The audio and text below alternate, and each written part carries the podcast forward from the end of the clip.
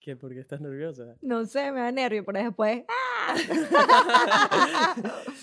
Me da risa que... Me da risa que te había dicho, tipo, tranquila, me- cuando me preguntaste si te podías parar, o sea, si iba a haber estacionamiento o puesto. Y yo, sí, sí, tranquila, aquí hay un montón, no sé Sí, qué. sí, sí, no, con mi... y, y se murió alguien. Hay un funeral, no hay ni un solo puesto en toda la calle. Porque tú me pones y qué, ¿qué fue lo que me pusiste? Yo te pregunté, ¿tengo dónde pararme en tu casa? No sé qué. Me pusiste negativo. Aquí hay puesto y yo, o sea, ¿qué es esto? ¿Sí o no? No, sí. Va, Anyway, yo me voy, me vengo y cuando veo, pero fue lo primero que vi, la broma negra, así yo, ¡no!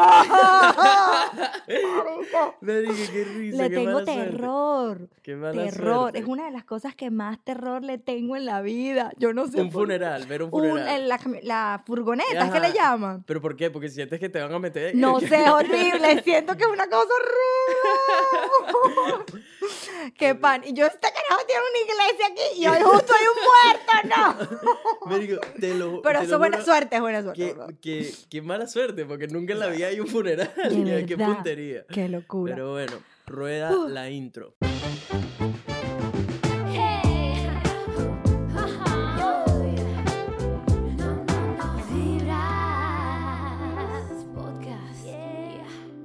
¿Qué dice la gente? Buena vibra. Bienvenidos a otro episodio de Vibras Podcast, donde hablamos de puras vainas positivas. Si son nuevos en el programa, mi nombre es Nelson, soy un latino que vive en Brisbane, Australia. Me dedico a compartir las buenas vibras con el mundo, un odontólogo que eventualmente decidió perseguir sus sueños y que a través de esta plataforma quiero compartir las buenas vibras, quiero motivarlos a que persigan sus sueños, quiero que vengan, se desconecten de todos sus problemas, que sonrían, que nos riamos todos juntos, aprendamos, crezcamos y motivarlos a precisamente eso, a que sean la mejor versión de ustedes mismos.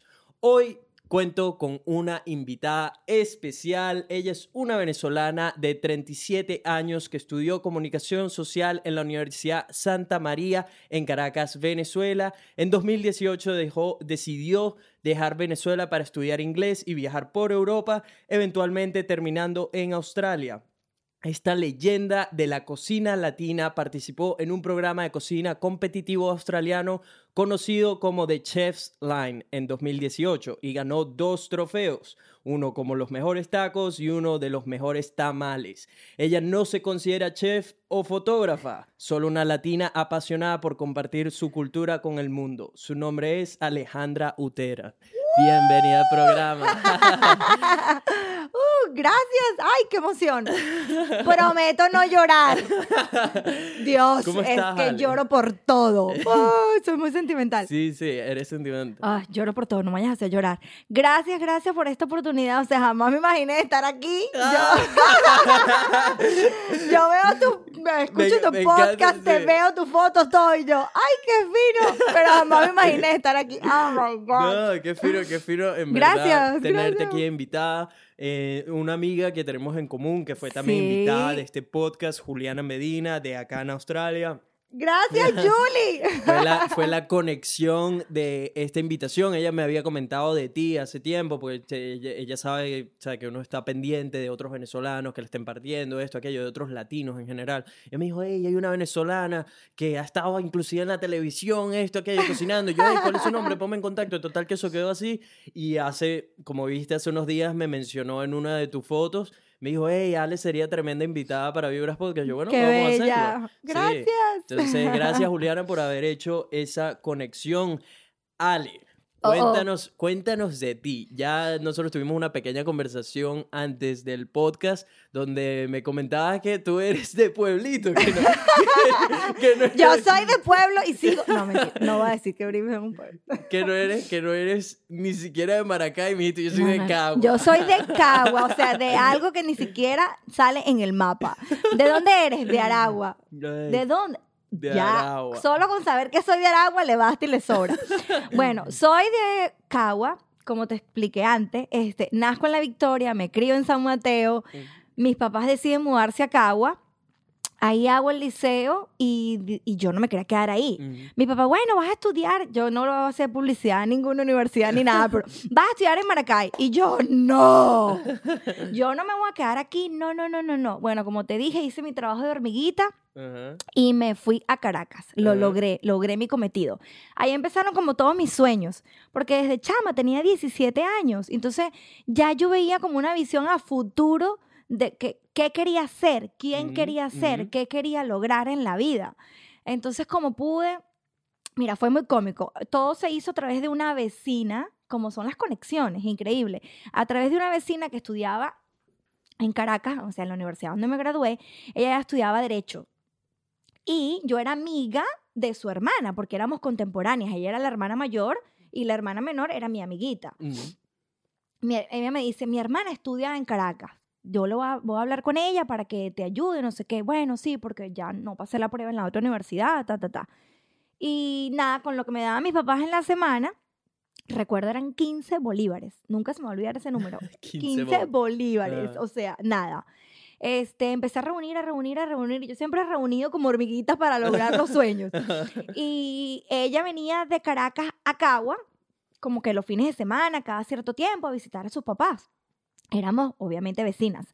Y yo, mi, ami- mi amiga me dice, mira, mi hermana está aquí, llegó de Caracas hoy, anda para que hables con ella. Y yo, ay, mira, coye, que yo me quiero ir a Caracas, Ujú. ese es mi sueño, yo quiero estudiar a la universidad, yo quiero Me, estudiar me esto. da ta". risa que ese, en ese entonces era como ir a Caracas es mi sueño. ¿sabes? Era una locura, sí. Bueno, no, y esto es peor, de, de pueblo, de pueblo, cuento de pueblo. Y yo, ese es mi sueño, yo me quiero ir a la gran capital, no sé qué. Marico, qué risa que uno toma por, por granted, ¿sabes? Cuando eres de Caracas, que tipo... Sí, sí, y, sí. y eso que dicen, eso lo estaba hablando precisamente con una venezolana que está recién llegada aquí a Australia y es de Maracay. Entonces, con, ¿sabes? La jodita esa que siempre ha existido de Los Caracas caraqueños, Caracas Caracas, y lo demás es Monte y Culebra. Entonces, Marico, qué risa escuchar tu versión, tu perspectiva de alguien de Cagua que dice, ir a la capital es mi sueño y tal, ¿ves, Marico? Y la capital lo que Increíble. es colas, tiros, esto, Locura, locura. Ni siquiera Valencia. Ajá. Que tú me dijeras, bueno, estás en Cagua, te queda Maracay, Ajá. Valencia, ahí a una hora. No, ella se quería ir a A- a Caracas. A, Caracas, la locura. Ajá. Bueno, nada, este. La muchacha me dice que sí. A ver, sí, tranquila, yo te ayudo, no sé qué. Le di el dinero. Ella me inscribió en la universidad. Me dice, mira, la prueba de actitud académica está al día. Yo le dije a mis papás, me tienen que llevar. Eso sí, nunca se negaron, mis papás me llevaron. Pero tú sabes. Ellos no te creían, pero al mismo ellos tiempo te no me creían, pero me Pero apoyaban. te apoyaban. Ajá. Esos, son, esos son unos buenos papás, Sí, sí, yo. siempre. Mi Sí. papá siempre. Ah. Mi papá siempre me ha dicho, lo que usted quiera, nunca me obligaron a estudiar algo. Ah. Nunca. De que tienes que ser una doctora. No, Típico papá venezolano clásico que... papá sudamericano Ajá, en general. tienes que ser una abogada de la República. No, yo si quería estudiar para maestra, Ajá. para lo que fuera, barrendera, bueno, mi papá, lo que yo quisiera. De verdad, en ese aspecto, Mm. me han apoyado mucho en todas las locuras que he hecho a lo largo de mi vida.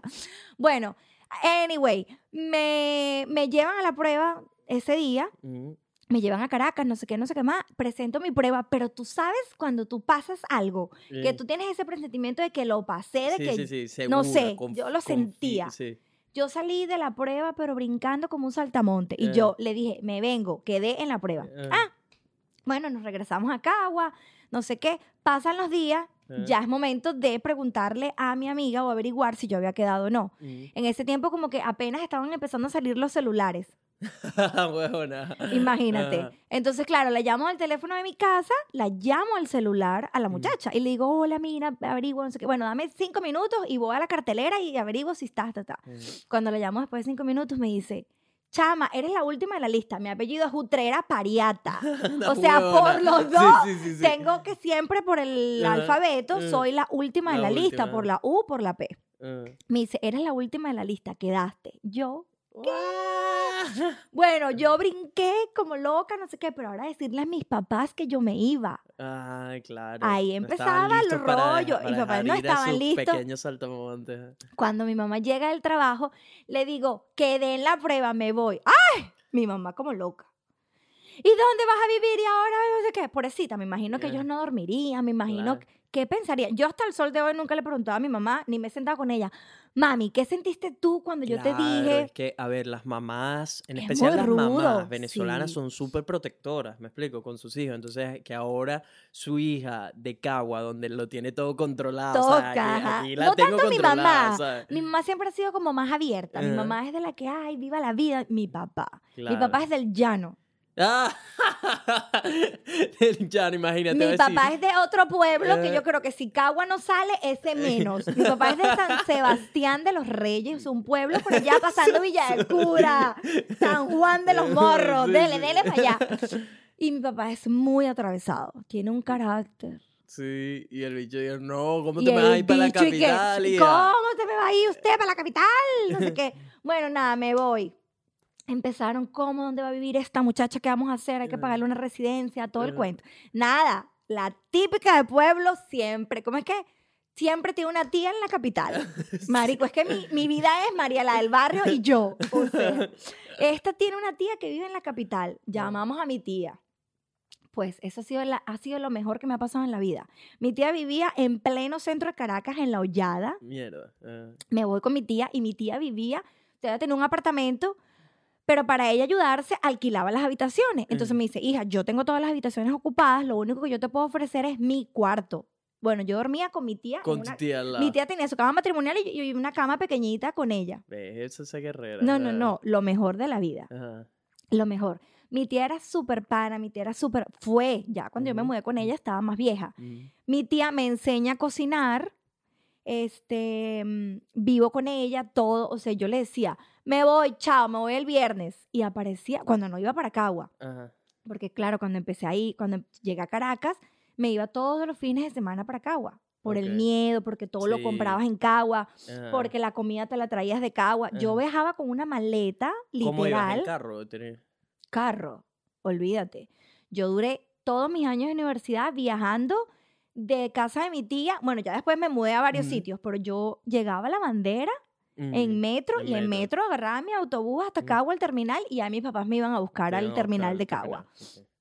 Ya llegó un momento que te empiezas a desenvolver en la, en la ciudad. O sea, una cosa que Ya eres citadina. ya eres citadina. O sea, ya yo me siento parte de este meollo. Sí, sí, sí. Y ya no, o sea, ya yo no iba tan, tan frecuente a Cagua, Mm. este, ya tenías que reunirte los fines de semana a hacer trabajo con tus amigos, no sé qué, y todo el cuento, ta, ta, ta. Ahí empiezo a desligarme como más de la familia. Ok, Entonces, sí. wow.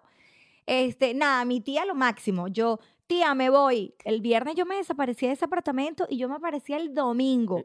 Rumbián, fiesta, no sé qué. Y ella, ¿y cómo te fue? Cuéntame. Sí, sí, sí, échame todos los cuentos. Ah. Eso sí, yo nunca fui chama de, de andar en drogas, de... No, súper tranquila. A mí lo que me fascina es bailar. Ok. Yo puedo pasar toda la noche con un vaso de agua, pero bailando. No me importa. No tomo. Todo el mundo me dice, ¿qué? Venezolana no toma licor y no tomo café.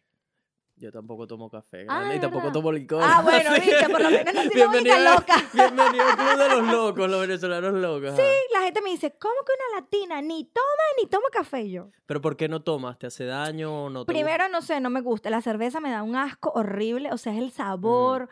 Siento que tengo que ir al baño cada cinco minutos. Ajá. Una sensación horrible que digo, ¿qué, qué le ven a esto? Eso sí, yo soy muy de coctelitos, de, bueno, tipo jeva. Ah, Eh, cóctel, sí, las cosas dulces. Eh, Ajá. me fascina la tequila. ah. Eso sí, me encanta la tequila. O sea, no es que no tomas, no es que sino no que... tomo, tomo como no dice tomas un trago social. Eso, exacto, estamos en la misma página. Exacto. O sea, no es que voy a un sitio y que, qué aburrida, Que no tomo. ladilla o qué asco está. No, No. Simplemente es tipo, prefieres no hacerlo. sal- pero soy mala copa. Ah, claro, pues ese, ese, ese es nuestro punto débil. Como nunca no estamos acostumbrados a tomar. A tomar, cuando te tomas tres, ya no Ya sabes ni el nombre. y que cómo sí. te llamas, Ay, ya no sé cómo. Ah, ya está a todos lados. bueno, sí. pero sí tomo, pues, social. Café, me acuerdo cuando estaba pequeña que iba a casa de la abuela, ay, café con leche y pan dulce. Clásico. Ahorita, ahorita fue que yo empecé a agarrarle gustico al café, Al después, De café. tra- después de trabajar en varios sitios haciendo café, ah, ok. ¿sabes? probándolos y esto, aquello, no sé qué. Sigo sin eh, como morir por un café, no es como Mm. que ah, me antojo de un café y tal, no, sino es más algo social. Estoy con un grupo, con, Con, compartiendo con alguna persona que le gusta el café, esto, aquello, tal. Ahí, ahí me puedo tomar un café y no Es- pasa no, nada. yo no, nada. Yo es té.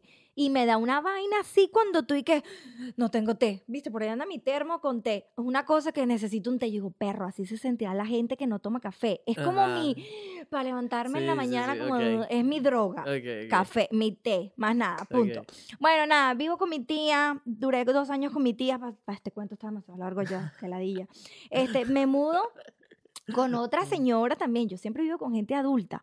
Este, me mudé a Chacao, imagínate, de la, de la Ah. ciudad, del centro, me mudo a Chacao, iba, su- iba surgiendo la cosa. Sí, sí, sí. sí. Este- Ibas subiendo escalones. Iba subiendo escala- Bueno, nunca fui a parar para la lagunita. No, no, no, tampoco. Este, ahí morí, en Chacao me quedé. Ajá. Me mudo con esta señora por un amigo de la universidad. Le digo, oye, me tengo que mudar de casa de mi tía. Ya llegó un primo, ya como mucha gente.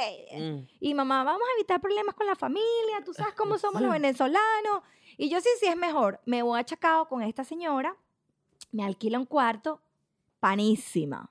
Esa no cocinaba, pero ni un huevo frito. Y yo lo que medio sabía, yo, ¿quieres comer? Sí, bueno, yo era la que le cocinaba, le limpiaba la casa, el apartamento. Era lo máximo. Salíamos, disfrutábamos. Siempre me ha tocado, de verdad, me tocó muy buenas personas. Ella tenía una hija, la hija estudiaba eh, ingeniería de petróleos en el Tigre. La hija se regresa a Caracas, obviamente, a trabajar. Mm, Y me dice, ay, ya le necesito el cuarto, mi hija se viene, da, te tienes que ir. mm. Una de mis mejores amigas vivía en un apartamento en Chacao y me dice, bueno, nada, vente para acá, enana. Como yo soy bajita, me dicen la enana. ajá. Nada, nada, vente para acá mientras consigues algo. Ese mientras consigues algo pasaron dos meses, no sé, una cosa así. Una de las muchachas se va a Europa, de Mm. las que vivía ahí, y me dice, enana, el cuarto es para ti. Perfecto, o sea, mi cuarto espectacular, ahí me quedé en Chacao, me gradué de la universidad, empecé a trabajar, tú, tú, tú, tú, y feliz, me quedé ahí. Mira, mi papá me acuerdo que me dijo, cuando me fui, te doy tres meses y te vienes para Dudándote, acá, dudándote. regreso, y que, Esta- ajá, esta es de me Cagua, esta no puede llegar a la capital. No puede llegar. sí. Tres meses, tres meses estaba yo, mi amor, como un tiburón en el agua. que, este es mi hábitat. Feliz. Y sin saberme montar en el Mm. metro, que era lo Mm. peor. Yo no Mm. sabía, yo en mi vida me había montado creo No, en el un metro. Sí, sí, claro. 17 años. Y mi papá, lo único que me acuerdo, estábamos, me dejó donde mi tía y me dijo, bueno, vamos y te explico. Me dijo, pro patria, para allá se va para la palo verde, para allá se va para la universidad. Y pro patria, usted se viene de regreso. Y yo, Usted se viene de ¿Y regreso. cómo es esto? No Ah. entendí. Imagínate tú, pero ya después, chu, chu, era otra Sin época. problema, sí, era, otra diferente. época. Una sola vez, imagínate, en 9, 10 años que estuve en Caracas, me intentaron robar una sola vez. En el metro.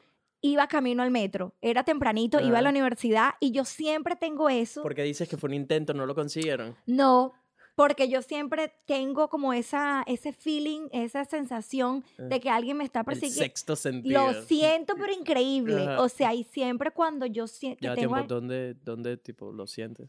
O sea, cuando... no, lo siento. O sea, tengo como el presentimiento de que alguien me está siguiendo. Y, y tengo la reacción inmediata de que de voltear. Ah, es increíble. Me eh. pasó en Cambodia y me pasó en Caracas. Mm. Lo sentí. Y, o sea, yo iba con mi mochila, pum, pum, pum. Y cuando sentí que alguien me abrió el cierre, me volteé y le dije al tipo, ¿qué te pasa? ¿Me vas a robar? Yo soy de Cagua, Yo cabrón. soy de Cagua. Y yo, de- yo- y el tipo se fue corriendo. Salió corriendo, se asustó. Se asustó. Y cuando yo llego al metro, a mí las canillas me temblaban. Me hacían así, sí, me hacían sí. así. Yo decía, ¿qué hice? claro, porque yo me le volteé así, lo manoteé y le dije, ¿qué te pasa? ¿Qué te pasa a ti, vale? Que yo soy de Cagua. me vas a ¿Qué es robar. lo que es? Increíble. Eran las 7 de la mañana. Sí. Y el tipo se fue corriendo. Y claro, después llamé a mi papá llorando, no sé qué, pero ahí me temblaban las piernas. Pero yo decía, ese tipo tuvo una pistola, una navaja, algo me pudo haber hecho. A ver, él habrá pensado, esta bicha de Cagua me Esta jodí. bicha de Cagua, mira, la cara se le ve. Cagua. Sí. Olvídalo. Pero verdad, y siempre yo ando así, o sea, yo nunca ando con prendas, con cosas Ah, para que Eres para muy sencilla. Súper sencilla. Ok, bien por eso. Súper sencilla, o sea. Hacemos, eh, llegas a... mm, terminas la universidad, todo esto, estás trabajando. ¿En qué estabas trabajando cuando saliste de la universidad? Bueno, empecé en tu tu tu tu ¿qué hice? Caí en la tele en un canal nuevo que abrieron, ya no es ni nuevo, ya tiene muchos años incluso, no sé si lo cerraron. Este, en la tele trabajé con Marieta Santana, era productora de un programa que se llamaba Y Punto en la tele todos los días, Ok.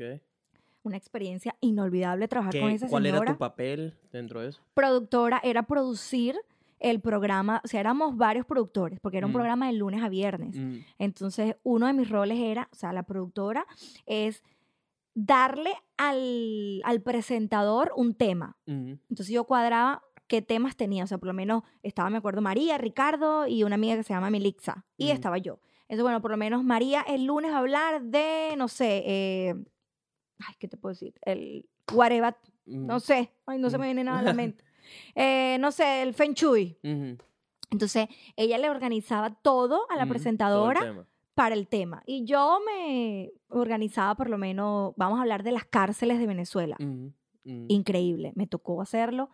Eh, Entonces averiguas, vas a las cárceles, visitas, haces video, O sea, te mueves, entrevistas, haces toda la investigación. y haces toda la investigación y ya después tú se lo das a ella y ella, ¡pup! Entonces, contactar invitados, contactar todos los, los camarógrafos que van contigo a la calle, hacer entrevistas, hacer las visitas a las cárceles, eh, entrevistar a los presos, o sea, todo. Es una producción general Mm, del, del tema que se vaya a tratar o sea, ese día. Ok.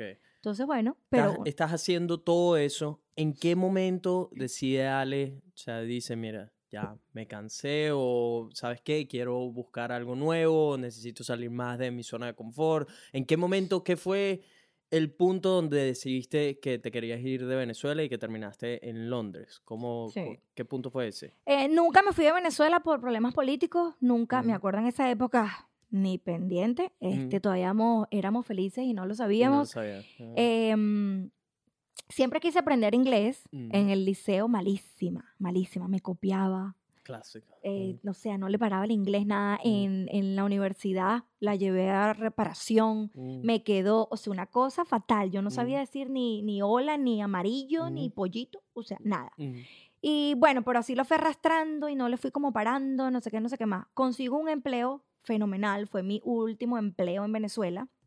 Trabajé para una productora de eventos, era productora coordinadora de eventos.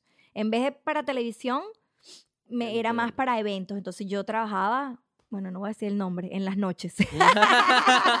Trabajaba de día y de noche y a todas horas. Claro, porque tenía que ir a la oficina en la mañana, horario de Ajá. oficina, Ah, pero en la noche tenía un evento. Entonces, claro, el evento es a las 7. No sabía a qué hora salía. ok. 9, 10, 11, lo ya, que pero sea. ¿qué tipo de eventos eran esos? Eh, y de paso era con licor. Ok. Era con Y licor. era con ropitas Y era- cortas. No, no, no, no, no. ¿De qué era ese evento? tipo, marico, era las 7 y yo no sabía que hora Y regresaba. yo a no sabía que hora Ni, sab- regresaba. ni sabía con cuánto dinero regresaba. Y yo no sin sabía ropa, con nada, ropa. sí. Este, no sé si se puede decir marca, cosa, lo que sea. Sí, puedo. Sí, bueno, de- Bueno. tratando de no, de no darles todo, todo un, un espacio un espacio publicitario. publicitario. Bueno, yo trabajaba en los cortijos para una productora que se llamaba Next, Next, Netflix. Mira yo, ahora haciendo Netflix. la publicidad Netflix. Dime la verdad, trabajas con. Netflix. Dime la verdad, dale. Ahora sí, por favor, páganos. Que no, no, Eh, aquí no, aquí no hacemos espacios publicitarios, pero Aquí no, bueno, pero bueno, en Netflix trabajar. hay una serie nueva a las 8 de la noche los lunes. No. se llama, se llama Nexus, Mm. este, eh, queda en los cortijos y yo le llevaba la cuenta, imagínate tú, nada más y nada menos que a Diallo, la, una de las grandes casas de licores a nivel mundial. Entonces, bueno, yo llevaba eh, una parte de, de su repertorio y me tocaba organizar, me tocaba mm, llevarle eso, íbamos a restaurantes haciendo promociones y tal. Yo lo que hacía era supervisar, Mm, porque estaba como le llamaban el embajador, mm, que era el, el- el especialista en hablarte del whisky y todo eso, y Mm. tenían una promotora. mm. Entonces yo tenía que supervisar que ella hiciera su trabajo, que él hiciera su trabajo, va, va, va. Bueno, todo eso. Me toca ir a Margarita. Margarita yo viví como dos, tres meses. A mí no me gusta Margarita. Creo que soy la única Así venezolana mismo, que digo. Marico, Margarita es otro peo. No. Pero pe- pe- de rumba, ¿no? O sea, sí, de joder. Margarita es rico para via para ir de rumba, para Semana comer, para Santa. Semana Santa y cha. Pero para Ajá. vivir y no. A mí no me gusta el calor. Ah, a mí me gusta, a mí- no, a mí no me gusta el calor. Yo siento que me pone como down, me baja la Ah. tensión mal, mal, Ah. mal. Yo Me va la atención. una cosa horrible, la propia vieja. Me baja la atención, la vieja. Ajá. Este, mm, y en Margarita, horrible. La pasé malísimo. Mm, Este, duré tres meses trabajando en Margarita.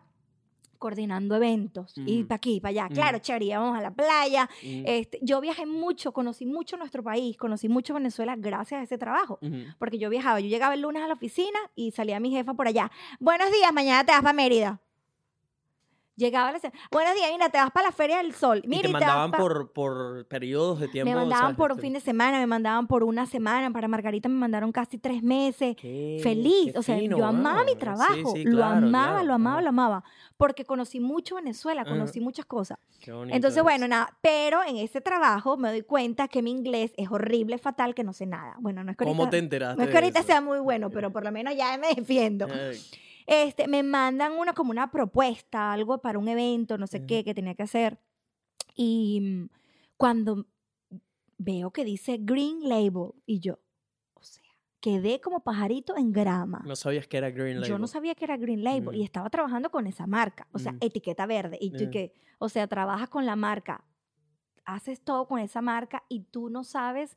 Ahí me dio como, no voy a decir que fue depresión porque tampoco. ah, Vergüenza. me dio pena, me dio Sí. vergüenza, me sentí como que, guau, o sea, no, No puede ser que no sepa eso. puede ser que yo no sepa esto, que es lo Mm. básico. Si bueno, yo vengo de Cagua. Si yo ¿cómo no vengo de? Cagua, ¿qué pasa? Ah, Bueno, hablé con mi jefe, incluso fue tanto que hablé con mi jefe, nos pusieron profesores privados de inglés. Así mismo. Ey, Porque yo le dije, jefes, sí, eh. no, eran lo máximo. Yo, mire, por favor, yo quiero aprender inglés, no sé qué, vamos a... va-". Y me llevaban una, pero era tanto el trabajo que a veces tenía que cancelar la clase. No. Porque, ay, hoy no puedo, tengo tal evento, tengo que ir, no sé qué, tengo que viajar. Entonces siempre era una excusa, siempre era una excusa. Bueno, pero ahí, bueno, ahí íbamos, y ahí nos daba la clase.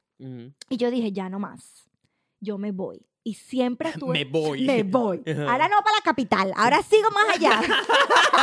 Pues, la capital me quedó corta. La capital me quedó pequeña. Este, y bueno, siempre yo quería viajar, yo soñaba con viajar, Mm. porque toda esa gente en Mm. Caracas decía, ay, me voy para Miami, ay, fui para España, fui para Italia, y yo, ¿cómo será eso? ¿Cómo, ¿Cómo será será? esa vaina, ¿Cómo? ¿Cómo será será eso? esa vaina? Ay, estuve en no sé dónde, y yo, ay, y yo, ay, voy para acá el fin de Ah. semana.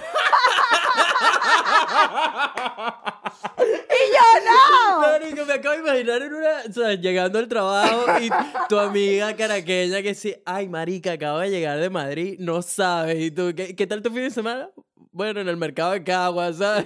No, increíble. Yo trabajaba con gente, con mucha gente de dinero. dinero, sí, sí. Con gente que, ay, mi papá, no sé qué. Mi jefa, bueno, te voy a hacer propaganda aquí para que te. No, ni, ni qué pena le va a dar. Mi jefa era lo máximo. Mi jefa Eh. era una niña, una niña de rica cuna. Ajá. Entonces, claro, y se terminó casando con el dueño de no sé Clásica, quién. O sea, una vaina que tú y que. Sí, ah, que- Como que se multiplica más la fortuna. no, imagina, si la vaina así como que se multiplican como cucarachas. Sí, sí. Y yo, verga. Ah. Ay, mi boda. Mi boda fue en la, en no sé dónde. Todos ellos hacían la boda Sí, sí, sí. en. Mi boda es la Esmeralda, la marica. Esmeralda, ¿Dónde es la tuya? La iglesia de Cagua. No, mira, muérete que en estos días estábamos hablando de eso y que, ay, no, eh, la, la, la, fin- la hacienda, no sé qué vaina, eh, la esmeralda. Y yo, aquí estábamos hablando de eso con unos venezolanos Ajá. en Brison. Y yo, ay, mi amor, perdóneme, yo jamás, jamás fui a una boda en la esmeralda. Jamás.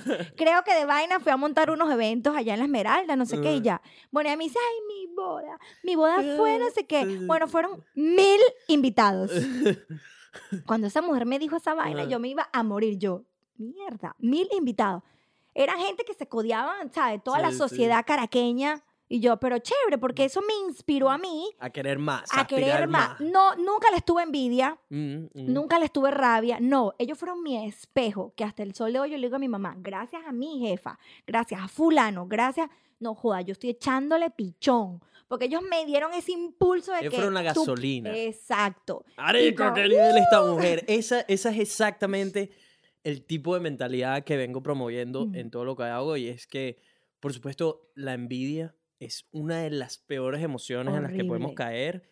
Es una emoción que te, te cava en un hueco Ujú. y no te deja avanzar, me explico. Y mientras más envidia tengas, peor. Y de ese quítate posición. tú, que me pongo yo y Exacto. que te piso y que quiero Eso, lo es- tuyo y quiero ser. No. Es el tipo de mentalidad que precisamente hay que cambiar mucho, creo yo, en, en la sociedad venezolana sobre todo. Em, Yo no digo que en la venezolana, yo no, creo no que latina. específico, pero latina. Es eso. esa- es, esa- más, es esa- más como algo de, de- Tenemos de eso en la nosotros que sangre, pues, como y que. que cuando aprendemos a transformarlo en lo que tú hiciste, que es en gasolina, en aspiraciones, en sueños, en, hey, ¿sabes qué? ¿Por qué, por qué mi jefa tiene todo lo que tiene y yo no? Tú sabes, Yo también puedo, yo Claro. también me, o sea, nadie se merece nada, hay que ganárselo. Claro. Entonces voy a trabajar duro para llegar a su nivel o inclusive más, me explico. Y no por, no por tenerle envidia, no por nada, sino quiero que eso sea motivación para mí, me explico. cual, y esa es la manera en que yo lo veo ahora de cuando veo a alguien que está yéndole mejor con videos o un mejor youtuber, todo esto. No les tengo envidia, no les deseo mal, No, más bien para quiero que sigan creciendo Exacto. porque son mi competencia y son las que me motivan a querer ser una mejor y esa versión es de tu todo lo que gasolina para tu de- llegar a ser mejor, ¿sabes? Como que impulsarte y crecer mucho más. Nada hacemos con, ay, lo voy a envidiar, que le vaya mal, ese coño es su Mm. madre, ¿verdad? No, porque no, no vamos a hacer nada con eso. Mientras nosotros pensamos así, más nos hundimos nosotros. Exactamente. Y mientras mantengas esa mentalidad envidiosa Mm. o criticona, todo eso, te das cuenta que no estás haciendo absolutamente nada Tal para tú cual. salir del hueco mientras esa persona que tú estás envidiando o que estás criticando Está trabajando está trabajando más por para los ser sueños y mejor, para seguir cumpliendo cre- y metas. creciendo. ¿Me exacto, explico? Tal cual. Entonces, oye, mu- un dato muy importante ahí que me encanta ver que siempre has tenido esa mentalidad y por supuesto mira hasta dónde te trajo la mentalidad viniendo de un pueblito de Cagua, terminaste en uno de los mejores países del mundo, ¿me Sí. explico? Este, total que decidiste que necesitabas aprender inglés, todo Sí. esto, que te ibas, reuniste el dinero, aplicaste a tu visa, te fuiste a Londres. ¿Cómo fue esa llegada viniendo ahora de, de, Caracas a una ciudad como Londres? Impresionante. Era algo como que todavía le digo que, ¿cómo es que le digo yo? Fue, es y será mi sueño de hadas. Yo tenía año y pico, dos años en Londres y yo me montaba en los autobuses y yo lloraba. Pero era porque qué belleza de país. Me encanta ese país. Es una cosa que yo digo, wow. Es, o sea, Mm, no, no tiene No explicación. No me lo puedo creer. mm, Yo creo que fue más por todo lo que luché para lograr ese sueño que no me lo creía que, que me estaba pasando, ¿sabes? Es lo que yo le doy como esa explicación. ujú. Este es un país muy rudo. Este, como estudiante es muy rudo. Trabajar solamente 20 horas es muy arrecho. Mm, Este, pero lo seguía queriendo. Mis amigas me dicen, si eres masoquista. Y yo, bueno, pero ¿qué voy a hacer? Mm. Me encantaba. O sea, todo tiene un balance. Hay Mm. cosas malas, hay cosas buenas. claro. Este, es, es maravilloso, de verdad que sí, es un país, tienes, de- tienes de todo. Mm, Yo nunca me sentí en Londres eh, homesick, como que, que necesitaba algo, porque es que todo lo hay. Ay, voy a ir a comerme una arepa aquí, fulano tiene aquí, aquí consigues los latinos, aquí consigues los venezolanos, ahí va todos los artistas, conciertos, o sea, es una cosa que tú dices, No me chévere, voy a hace Venez- falta lo único que que, no me hace mi fa- familia, exacto, mi familia y bueno, las playas, Mm. obviamente es tus amigos, no es que Mm. no extrañaba nada, perdón, corrijo, pero yo siento que aquí en Brisbane me he sentido más, más nostálgica en cuanto a eso.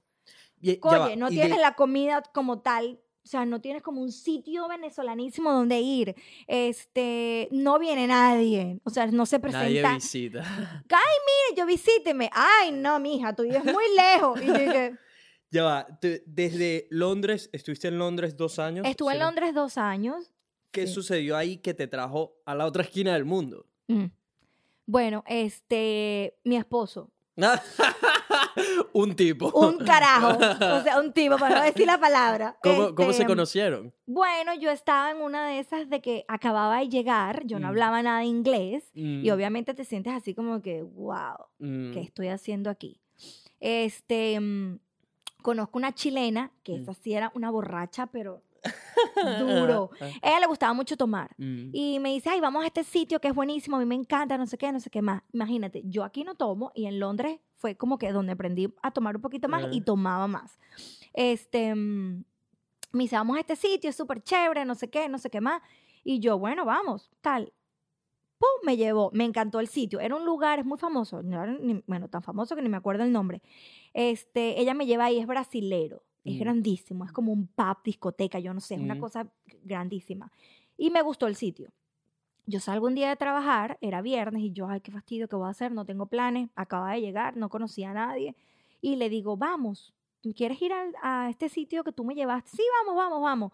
Cuando llegué, amor a primera vista. Así mismo, se vieron y ya. Y estabas Yo recién lo vi, yo tenía, yo llegué en ah, febrero y creo que lo conocí, si no mal recuerdo, en marzo.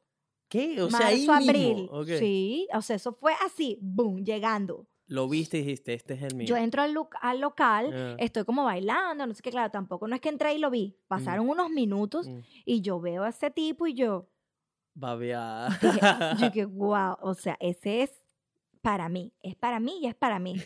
Como buena venezolana de Cagua, De eso es Cagua, pa' mí. no joda. Pero Ah. increíble. Entonces, claro, yo empiezo a bailar y él está bailando también. Él estaba como en el medio de la pista Ajá. bailando y yo a un lado. Y yo, mira este carajo que bello, me encanta, no sé qué tal. Mi amiga, pero anda, anda, anda. Y yo, no, yo no hablo inglés, yo no sé nada, no. Pero anda, boom. Eso sentí un empujón y lo tropezo. Claro, ya me empujó cerca de él. Ah. Y empezamos a bailar. Hasta ese día me agarró el rabo. Ah, el rabo. Mi esposo, boom. Y yo, ¡ay! Pero este tipo va con todo de una. Y bueno, Tipo, nada, no perdió tiempo. ah. Yo no recuerdo. Él me imagino, me imagino que estaba borracho. Mm. Este, yo no estaba tomada, pero entre como tantas cosas, yo estaba como, no sé, estaba como perdida. Mm, Serían los mismos nervios. mm, mm. Entonces, claro, yo no recuerdo ese momento. Yo bailé con él y yo, yo no recuerdo más hasta que él se desaparece. Yo me regreso donde está mi amiga y le digo, no, bueno, que para mí nada. Pura bulla. El Ah, carajo se fue, pues. Pura bulla. El carajo se fue, no sé qué, ta, ta. Pero en lo que yo le estoy echando el cuento de que se fue, de que coye, que me, me pareció súper simpático, qué lindo, me tocan el hombro. Era él. Y yo dije, ¡Ah! chamo, era mi esposo hoy Eh. en día y me da una tarjeta. Entonces yo digo, ¿cómo te llamas? Le pregunta a mi amiga y él, Daniel. Da- y yo, Daniel. mi oído no daba para nada. Ah. Y entonces cuando yo veo la tarjeta, ¡ah, no vale, Daniel! Así se dice en Venezuela. ¿Qué, qué Daniel ¿Qué y nada? Tú eres Daniel, coño? Tú chico. eres no, Daniel, ah, vale. ¿Es serio? me da su tarjeta, no sé qué, no sé qué más. Y me dice, bueno, escríbeme. Bueno, ahí empezó todo. Le mandé un mensaje, empezamos a salir, pero muda. No podías comunicarte con Yo él. no hablaba nada. Y que hello a, Uh, a Alejandra. Nada, la tal, él se burla de mí todavía porque él todavía, él me- ¿cómo era que tú decías? In my country, I come from Cagua. I come from Cagua.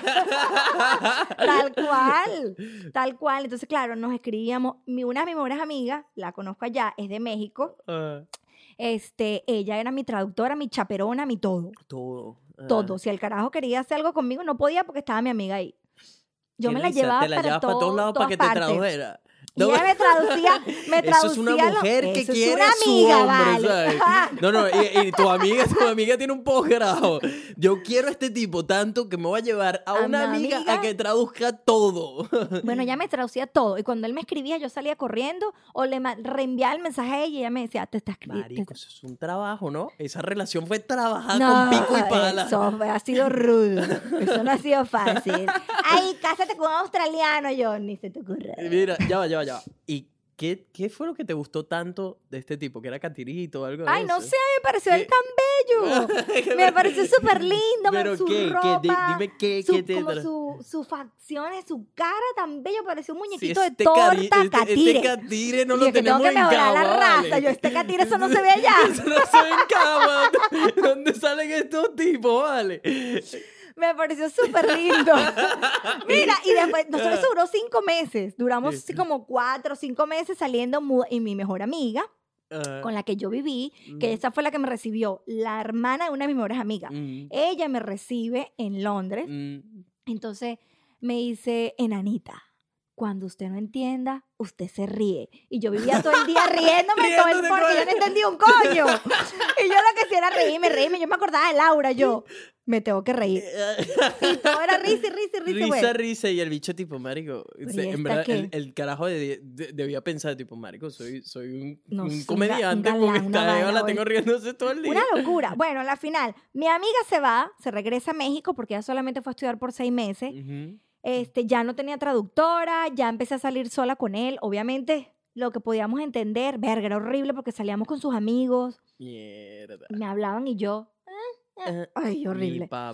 Súper fuerte. Entonces, em, eso, así pasaron como cuatro o cinco meses, ya no o sea me que, acuerdo. ya va, esa relación, siendo honesta, empezó mucho por atracción física entonces. Sí. O sea, tuvo que haber sido 90% Bueno, ahí, físico. ahí es donde voy a llegar. Ah, Mira la broma. ah, Porque claro, él me manda a mí, yo ese correo lo debo tener todavía, yo ni Eh. lo borré. ah. Este, me manda un correo donde él me dice, ya él tenía seis años en Londres, él ya estaba fastidiado en Londres, ya se quería venir, regresar a Australia, y me mandó un email donde me decía que él se estaba enamorando de mí y que él no me quería hacer daño y que él ya se quería regresar a Australia. Entonces que es mejor ¿Qué edad tenía dejáramos... ¿O eh, tiene? Bueno, va, a va ahorita a cumplir 40 años. Ah, ok, era En aquel entonces cercano, ya ok. 30. y- Sí, Sí, somos sí. relativamente contemporáneos. Mm. Este mm, me dice que él va a dejar eso así porque él no me quiere hacer más daño, él como que siente que se está enamorando de mí. Ah. Y entonces, verga, yo le digo, ¿cómo coño se va a enamorar de mí si yo ni hablo? Mira, Imagínate le estás echando lo- una buena revolcona a ese pana, pues entonces tenía que decir, marico, me estoy enamorando, no, no nos comunicamos, pero me estoy enamorando. Entonces, un amigo colombiano, uno de mis mejores Ah, amigos. Yo ah. conocí gente demasiado espectacular en Londres. eh, Y me decía, ay, usted sí es toche, boba. Yo no sé cómo hablan con los colombianos. Usted sí es boba, no joda. No le sabe ni el nombre al tipo porque no entiende. Y usted está llorando por ese hombre. Sí, sí. Increíble. Yo, yo lo Ah. lloraba, claro, porque él me corta las patas y yo lloro y lloro. Claro. Uy, eso fue un guayabo, pero fue duro porque se va mi amiga de México, que era mi, mi llave, y me deja Daniel. Yo sentí que el mundo se me derrumbó. Ahí fue donde yo caí en cuenta que dije, mierda, estoy sola, ¿qué hago ¿Qué aquí? hago? no sé qué, bueno, todo, ya yo no salía, ya no rumbeaba, ya no era lo mismo, la, cambia todo, trabaja, trabaja, empecé a trabajar más, más, más, más. Ay, fue horrible, fue una- unos meses muy rudos. Pero bueno, pasa algo en Venezuela, empiezan los problemas a empeorarse, pasó algo con un banco en Venezuela, un, yo no sé, un, ah, no sé qué pasó en un banco. Y salen las noticias, sale en el periódico, y mi esposo me escribe. Él ya se había regresado. No, o sea, él no se había regresado nada. Ah, como eso pasó como al mes, a los dos meses, Ya una se cosa habían así. dejado. Ya, él me ha ajá, dejado, yo había borrado teléfono, todo. no quería saber nada de él, Ah. bam, bam, bam. Pero obviamente tiene los mensajes escritos de él, pues, o sea, yo borré el número, pero si él te vuelve a escribir, Ahí aparecen sale, los mensajes. Bueno, y me escribe un mensaje, hola, tú sigues en Londres, y yo, ¿quién coño es este? Claro, cuando yo empiezo a bajar, a ver, mierda, es este carajo. Ah, Yo digo, hola, no, yo no me he ido, yo sigo aquí, no sé qué, me dice, nos podemos ver. Y ahí empezó la historia hasta sin ahorita. fin. Nos volvimos a ver, ya mi inglés, pasaron dos, tres meses. Y habías mejorado algo más. Oye, ya mi inglés había mejorado, este, ya hablaba un poquito más, me defendía. Ujú. Y nada, me pidió que si quería ser su novia, empezamos a salir.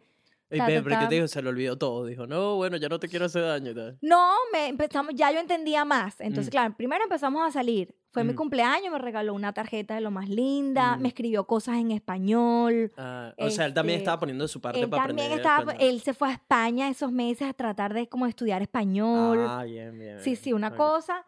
Y, mm, y ahí empezamos a salir, empezamos a salir. Él me propuso que si quería ser su novia. Y bueno, ahí empezó toda la historia. Decidir si nos veníamos, si nos quedábamos en Londres, qué íbamos a hacer. Bueno, fue duro, no es fácil, porque ellos no entienden lo complicado que es una latina. Una- Tan, tan como por personalidad, como todos los, los papeles y documentos que Sí, nosotras sí. neces- Él no sabía el nosotros paquete en el que se estaba no metiendo. sabe en el peo que se estaba metiendo. Entonces, cuando él empieza a averiguar mierda, o sea, ¿Qué es este papeles, peo? Sí. plata, esto, no sé qué, ¿qué hacemos? Mm, Bueno, nada, vamos a aplicar como visa de pareja. Ah. Casarnos era demasiado pronto. Ajá. Este, en ese como itinerín, no sé, este, nos fuimos de viaje por Europa, visitamos varios países, no sé qué, y terminamos en Venezuela tres meses. Él se conoce Ah, fue, te lo llevaste a Venezuela. Claro, No no, y eso es una historia que mis amigos me dicen, estás loca para el coño, ¿cómo estás viva? ¿Por qué? ¿Ya hace cuánto fue eso? ¿En qué año? Hace años. Bueno, imagínate si yo llegué aquí en el 2011, Ah, ok, fue hace burda. fue hace burda. Sí, sí. Nos llegamos a Venezuela, Venezuela todavía estaba bien, Ajá. Estaba como comenzando. estaba como, bueno, sí. yo no sé, pero mm, se encontraba comida, todo, pues el transporte, todo estaba bien. Mm, Nos vamos a Venezuela por tres meses y viajamos tipo mochileros por Venezuela. Por todo Venezuela. Yo no manejo, yo no tengo carro en Venezuela, nunca tuve carro, nada, no alquilamos carro, un Ah. coño, nada. Y yo me lo llevaba a Caracas, Cagua, hasta la bandera en carrito, lo montaba en el metro, todo. O sea, ese, ese tipo ha vivido. Cuando nos montábamos en un taxi, yo, ni abras la boca. ¿Cuánto es? Shut Tanto. Cuando up. yo pagaba, ya, usted abre esa boca. Claro, porque obviamente Sí, te iban a cobrar más, porque andabas sí, un gringo, sí, me da claro. miedo. Pero Daniel se conoce casi que toda Venezuela. O sea, puede que hasta que conozcan más que algunos venezolanos. Sí, señor, él le encanta Venezuela. Él sueña con volver. Él dice, yo quiero volver. Él amó los Roques, dice, ese es mi sueño, Ah, yo los quiero, Roques, quiero es- comprar una posada en los Roques. Sí. Y llegué, mi amor, ¿será que eres primo de, Sí, sí. de los enchufados? Porque Sí. Este, qué bonito eso, que lo hayas llevado a Venezuela. ya ha ido dos veces, nosotros nos O sea, casamos en dos veces, Venezuela. no puede ser. Nos duramos tres meses en Venezuela y la última vez duró menos de un mes, porque Mm, bueno, fue la mm, boda, mm. no sé qué, Él accedió a todo eso, a casarse allá y no acá. todo. Él se quería casar en San Mateo, muérete. ¿Viste? Qué cabrón que nada, San Mateo. Y que, ay, yo me quiero casar en la iglesia esa del pueblo donde tú me llevaste y yo. Y yo, mi hijo, tú no estás ni bautizado ni un coño. Entonces hay que empezar papeles de bautizo, comunión, confirmación, porque te piden hasta los pelos del... Y Qué le dije, risa, no, no, yo no voy a hacer Sí, todo ese poco de trámite. Me imaginé, me imaginé como la, la reunión así con tus amigas y toda la vaina, que bueno, ¿y dónde se van a casar? ¿En la Esmeralda? ¿O en, en Caracas? mi amor, en Y San de- No, Mateo. en San Mateo. De la iglesia, que a mi, a mi esposito le gustó la iglesia de San Mateo. Y él se quería casar ahí, se quería casar ahí, pero obviamente él no estaba bautizado en nada y yo Mm. no iba a sacar todo ese papelero y toda esa cosa. Mm. Y le dije, ay, no, vamos a casarnos solamente por el civil y ya. Y le digo, ay, ¿qué tal si nos casamos? Me fascina, yo amo la hacienda Santa Teresa. Y le dije, ¿qué, qué tal si nos casamos en la, en la hacienda Santa Teresa, donde Mm. hacen el ron? Y ahí fue la boda fue, Bueno, él brutal. ama el ron venezolano. Ese día él se Claro, echó una pea, claro. tomó y tomó. Y él echa el cuento. ¿Sabes que el típico venezolano agarra su botella, se la mete en el palto y se lleva su botella? Ah. Él y que aquí nadie se va a llevar nada. Se acercaba a las mesas. ¡Ay, pero usted no se tomaba esa botella! ¡Bum! Le abría la botella a todo el mundo y él se echaba un palo. Y yo, pero tú eres loco, la gente se lleva la botella. No, eso es para disfrutar, que la gente se va a llevar la botella nada para su casa. Claro. Él agarraba, agarraba las mesas y le abría la botella. Ay, yo me voy a echar un palo de esta botella tuya. Uh, Él tomó, él amó su boda, él disfrutó. Para mí fue un estrés total. Pero de verdad, to- poquitas personas, mis amigas. Oh, no, no vas a poner esto. Yo no. Y no vas a hacer. y no, no. no. Sencilla, la mantuviste Súper sencillo. Y todo así, tipo folclórico llanero, fue carne en Qué vara. bonito, qué bonito Todo es, así, qué para rico. que él viviera como esa experiencia, ¿sabes? experiencia venezolana, venezolana. No esa vaina de ese lujo, esa gastadera de plata, esos millones. No, ah. esa vaina me, la, me voy yo de viaje. Claro. y ¿Y me la dónde, dónde fue la luna de miel? Fuimos a México, eh, fue nuestra primera vez en México para los dos, y fuimos a Perú, a Machu Picchu. Uf, qué brutal. Arrechísimo. Pero es que a él le encanta mucho la sí. cultura de nosotros. O sea, él, él- O sea, él en otra vida es latino. él en otra vida es latino. Tal cual, tal cual. Ok, fast forward. Se casan, te vienes a Brisbane, Australia. ¿Qué, qué te encontraste en Brisbane? ¿Cómo empezó todo? A todas Uh, estas, la historia. la cocina, Nada que ver. nada que ver. Esto no se ha ni aparecido no, en el radar. nada, yo no freía ni un huevo.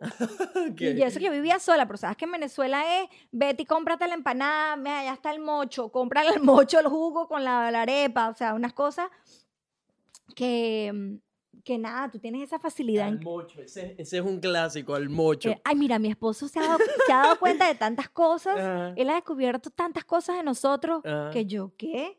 ¿Cómo se dan cuenta? Primero lo de la boca lo descubrió él.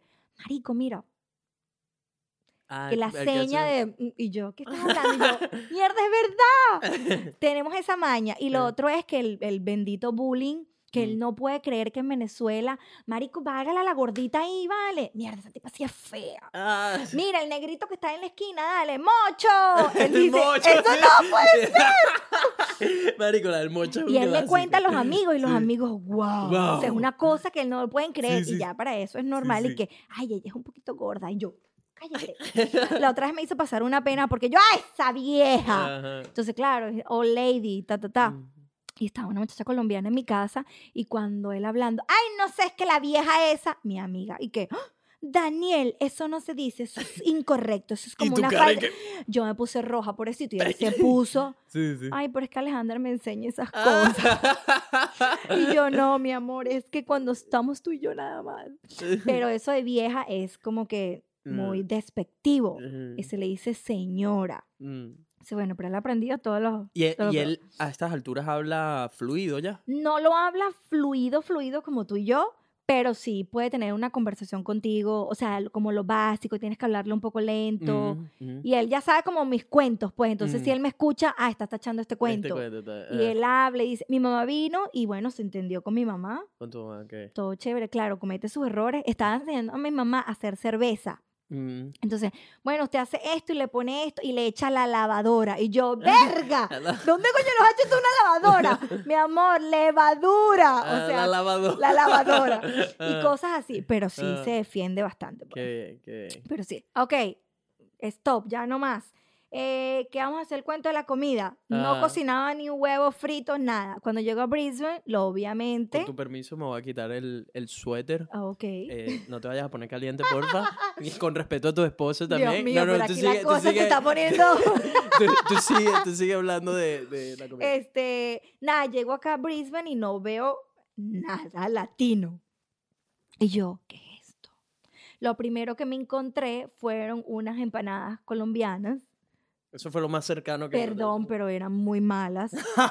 Perdónenme los amigos colombianos que están escuchando esto, Ah. su comida es divina porque yo estuve en Bogotá y probé la propia comida colombiana y es Mm, divina. mm. Este, pero perro, esas empanadas eran horribles. No encontraba nada. Yo decía, aquí no hay nada venezolano. Mm. Cuando me encuentro, bueno, que hay un sitio donde puede encontrar la harina pan y otra vez el trabajo de hormiguita, a buscar esto, buscar esto, porque yo quería comer mi comida. Y yo, bueno, ¿cómo carrizo la hago? ¿Dónde la busco? ¿Dónde? Y empiezo a llamar a mi familia. ¿Cómo hago las caraotas? ¿Cómo hago esto? ¿Cómo aquello? Aquello y aquello. O y yo te empezaron a dar las recetas. me empezaron a dar las recetas. Después de dos años que fue la boda, perdón, voy a Venezuela y allá aprovecho y les quito recetas a mis papás, pues. Le digo, ¿cómo hago esto? ¿Cómo puedo hacer esto? No sé qué, no sé qué más. Yo empecé a vender arepas acá en Brisbane con una amiga. Mm. Entonces, bueno, nada, ella sabía cocinar, me enseñó también muchas cosas y bueno, nada, estuvimos como dos, tres años vendiendo arepas. Ella se fue de, de Brisbane, me Mm. quedé yo sola con el, negocio. Era como un puestico en mercados los fines de semana, Mm, Estaban en los markets. en los markets. Este, me fue muy bien, no puedo decir que no, me fue muy bien, pero también tuve mi, mi época mala, mala, mala, tanto económicamente como el negocio, todo. Eso se fue como a la quiebra.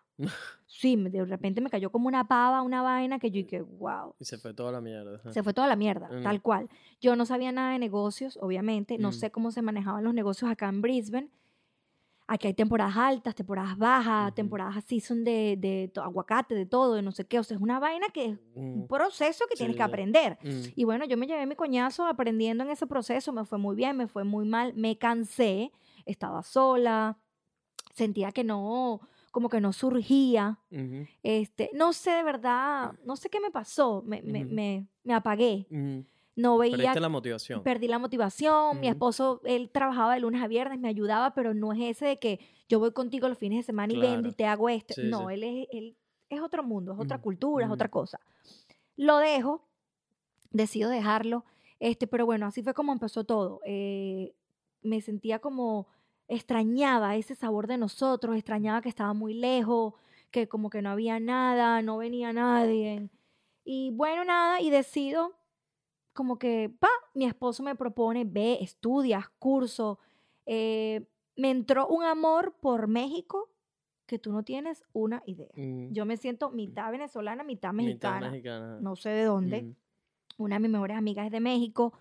Este, decido dejar mi trabajo por irme a México a aprender a cocinar la comida mexicana. Wow. Me voy Mm, dos meses, dos meses y algo como mochilera. ujú. Me recorrí muchas ciudades y pueblitos y no sé qué. Hice cursos. Este, estuve una semana como work experience en Puyol, uno de los restaurantes más famosos en México y está, creo que si no me equivoco, este año quedó número 5, 15 En, Latinoamé- en Latinoamérica. O sea, es una cosa impresionante. Eh, y me empezó ese O amor sea, tú por la vas y cocina. les dices, hey, yo quiero hacer work experience aquí, Yo pero soy, pero desde soy aquí. periodista. porque- No, yo apliqué desde aquí. Mm, Apliqué desde aquí y les dije, mm, yo estudié, hice un certificado en TAFE, Ah, ok. estuve estudiando cocina en Ok, TAFE. Este, mm, TAFE es una institución aquí en Australia para los que no saben. Perdón, sí, que no se puede hacer publicidad. Ah, Hice un curso de cocina acá eh, y apliqué. Yo, ay, mire, este, yo hice este curso de cocina aquí, no sé qué, y necesito como que experiencia laboral. Eh, ustedes que todo lo hice por Instagram. Les escribí un día por Instagram, ah, bueno, sí, mándanos tu currículo a este correo. Mandé mi currículo y me aceptaron. Le dije, pero solamente voy por una semana. Ujú. O sea, me dijeron, sí, no hay ningún problema. Rudo. Lloré y todo. En una semana. Muy rudo. De todo el trabajo que había que hacer, ¿o qué? Llegaba a las 6 de la mañana y salía a las 7, 8 de la noche, Mm. pero sin sentarme. El primer día lloré así que "Ah, no puedo más. No puedo más. Ya, Horrible. Y que "Ay, aquí no dan break. Me miraron todos y que break. Break, ¿qué es eso? Entonces uno de los chefs, no, lo que pasa es que ya viene de Australia y allá las cosas se manejan diferente. Mm. Al día siguiente cuando llegué, Ale, hoy tienes 30 minutos de break. Ah, te dijeron. Me dijeron. Entonces, y yo, a mí no me gustaban las Tintam. La Ah. Tintam, bueno, los que no sepa, es una galleta muy famosa acá. Yo, ay, no, Tintam. eh, yo me llevo Tintams para darle a la, a la gente, pues, para que prueben algo de Australia, no sé qué. Y yo no me he comido en todo el día. Solo como que un vaso de agua, yo estaba que me desmayaba Mm. y dije, miércoles, yo tengo un paquete de Tintam en mi bolso. Ujú. Salí corriendo, lo busqué y al día de hoy yo amo las Tintam. Esa vaina me salvó la Te vida salvó la vida ahí. Ajá. me salvó la vida, súper rudo. Fue una experiencia muy bonita, conocí Mm, gente muy bonita, in- inolvidable, pero perro, fue duro, Fue candela. fue candela. Y bueno, así empecé, empecé, empecé a robarle, bueno, recetas a mis tías, a mis amigas, a mi abuela, a mi papá, bla, bla, bla, estudié aquí, hice lo de las arepas, y por ahí me metí, me metí, me metí.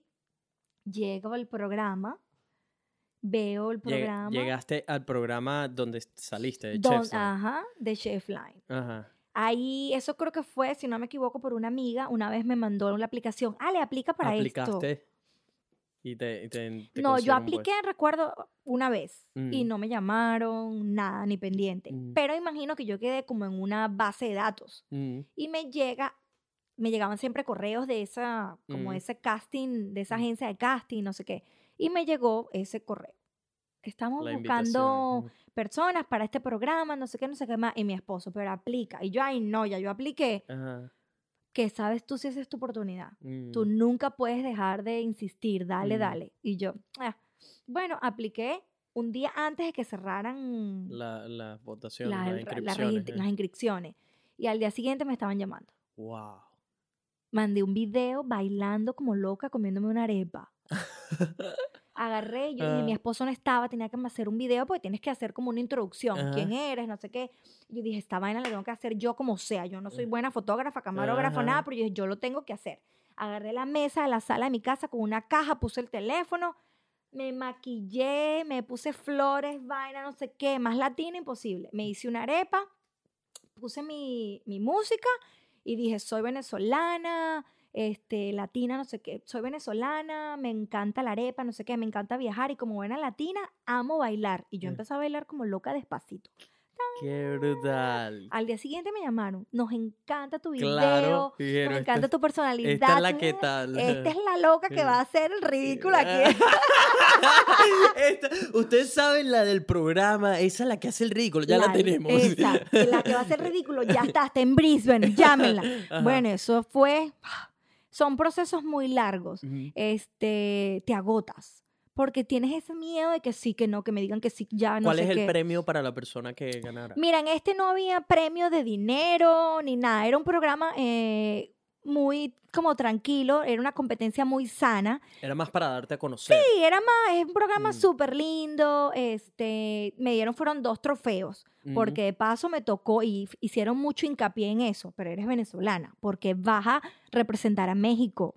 Ujú. Entonces les expliqué que me- a mí me nació un amor por México, que yo no sé dónde coño me nació a mí ese amor, Ujú. que una de mis mejores amigas es de allá, yo amo ese país, o sea, ahora devota de la Virgen de Guadalupe, por este programa me toca ir a México, porque claro, yo me traje mi estampita de la Virgen de Guadalupe la vez que fui Ujú. y le dije, chama, yo me voy a hacer pasar por mexicana, voy a representar a tu país. Yo necesito que tú me eches una mano aquí. Ah. Si tú me ayudas, yo voy, te prometo que yo te pago tu promesa. Ah, eso, esto fue hablando con la Con Virgen. la Virgen. le hablo así. Mira, chama, chama, siéntate aquí. Y la, la estampita de la Virgen ahí Y la estampita de la Virgen ahí, mi, mi Yo Lupita que Vega. esto fue con tu amiga de amiga. México. No, no, no, No, chama, yo necesito que tú me des una manito aquí, vale. Y la Virgen, bueno, está bien. Está bien, pues. Y bueno, por lo menos échame una manito a que me, me digan que sí, pues. No importa, que me saquen en el, primer, en el primer episodio, no me importa, pero fui Ah. para allá a hacer ridículo. Ajá, No, o sea, la broma lo hice, le puse corazón. Bueno, me llamaron por teléfono no sé cuántas veces, me hicieron entrevistas por teléfono, imagínate tú en inglés por teléfono, Sí, sí. verga. Ah, Me hicieron entrevistas, me mandaron a hacer un otro video de tres minutos porque querían ver más de mí, tal, Mm. no todo el cuento. Me llaman un día y me dicen que sí. Ay, quedaste y tal. Este, justo me iba de viaje. Entonces, bueno, pero yo me voy de viaje. ¿Qué fecha? Pero nada, eso fue llegando de viaje a los dos, tres días. Tuve que viajar a Sydney a grabar. a grabar aquí. Entonces, bueno, nada, eh, pasé la primera prueba, Ujú. que porque fueron solamente dos días. En dos días se grabaron los cuatro platos. Un día dos y otro día Día los dos. otros dos. Pero depende cómo tú progresabas, Mm, si salías o no. mm, El primer día hicimos tacos y un flan. mm. ¿Cuál es mi sorpresa? Que gano como el mejor taco. ¿Qué? O sea, yo compitiendo con dos mexicanos. No, o sea, los que los de esta edición eran puros latinos. Esta edición, sí, porque normalmente, o sea, es un programa, se llama The Chef Line, es diferentes comidas de alrededor del mundo. Entonces estaba Vietnam, estaba Tailandia, estaba México, era lo único latino. Yo para Venezuela. Sí, ¿Quién coño conoce Venezuela? Aquí no es muy popular la comida venezolana. ujú. Entonces, bueno, nada, me voy, me voy a jugar esta carta, me voy por México. Entonces Mm. apliqué. Por eso se hace mucho hincapié de por qué. Entonces explico que yo me fui a México, que yo estudié, que me gusta todo el cuento.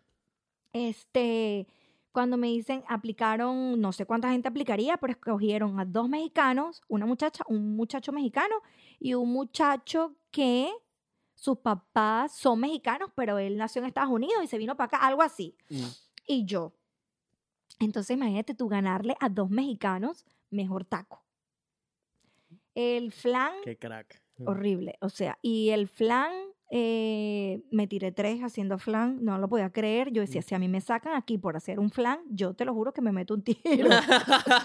yo no Ah, puedo creer. Yo estaba sobrada que yo iba a ganar con el flan. No, no me descalificaron de, de- milagro porque fue horrible.